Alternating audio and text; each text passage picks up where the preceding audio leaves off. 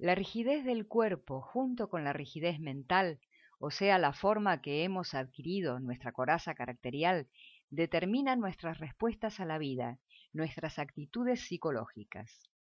Cuando tendemos a desconfiar, a racionalizar e intelectualizar, a censurar, a descalificar, a proyectar sobre los otros, son las defensas del yo las que están reaccionando, y no son buenos caminos que nos faciliten la comunicación y la interacción. Generan choque, generan desencuentro, alimentan el malestar y aíslan. Al mismo tiempo, podemos creer que nuestra coraza se ve justificada sin alcanzar a ver que somos nosotros mismos los precursores de estos perturbadores sentimientos.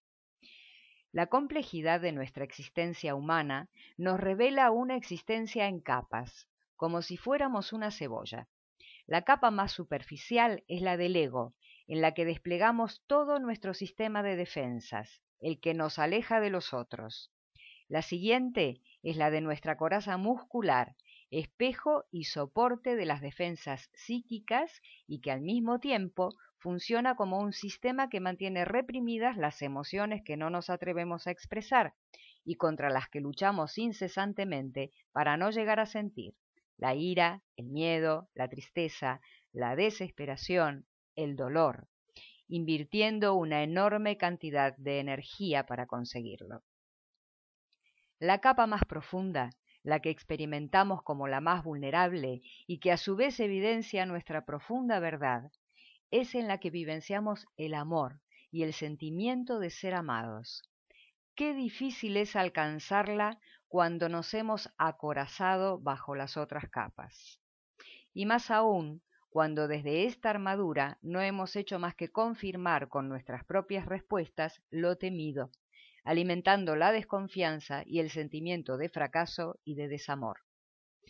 Es trabajando en la dirección de estar plenamente presentes, conscientes, lo que impedirá que la vida nos pase por al lado dejándonos como única opción la nostalgia, la tristeza o la amargura. La toma de conciencia resulta ser el único camino capaz de construir los puentes necesarios entre todas estas capas. Cuando transitamos el camino para conocernos profundamente y desarrollamos la conciencia de nosotros mismos, es cuando verdaderamente nos habitamos y somos capaces de construir vínculos desde el amor, el respeto, la comprensión y la empatía. El placer en la vida, la alegría de vivir, puede y debiera ser el sentir que nos acompañe y nos dé soporte mientras atravesamos las diferentes dificultades que siempre encontramos en el camino, dificultades que hacen a nuestro crecimiento, a nuestra maduración, en las que nos experimentamos, nos conocemos y evolucionamos.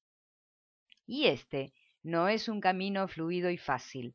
La felicidad completa no nos es alcanzable, salvo por instantes concretos, es huidiza, como el agua entre los dedos.